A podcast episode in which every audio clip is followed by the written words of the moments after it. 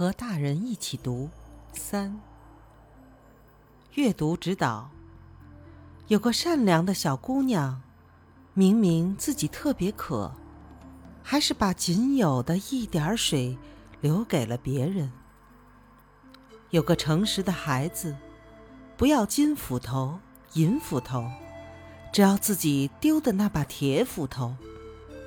书中的人物身上。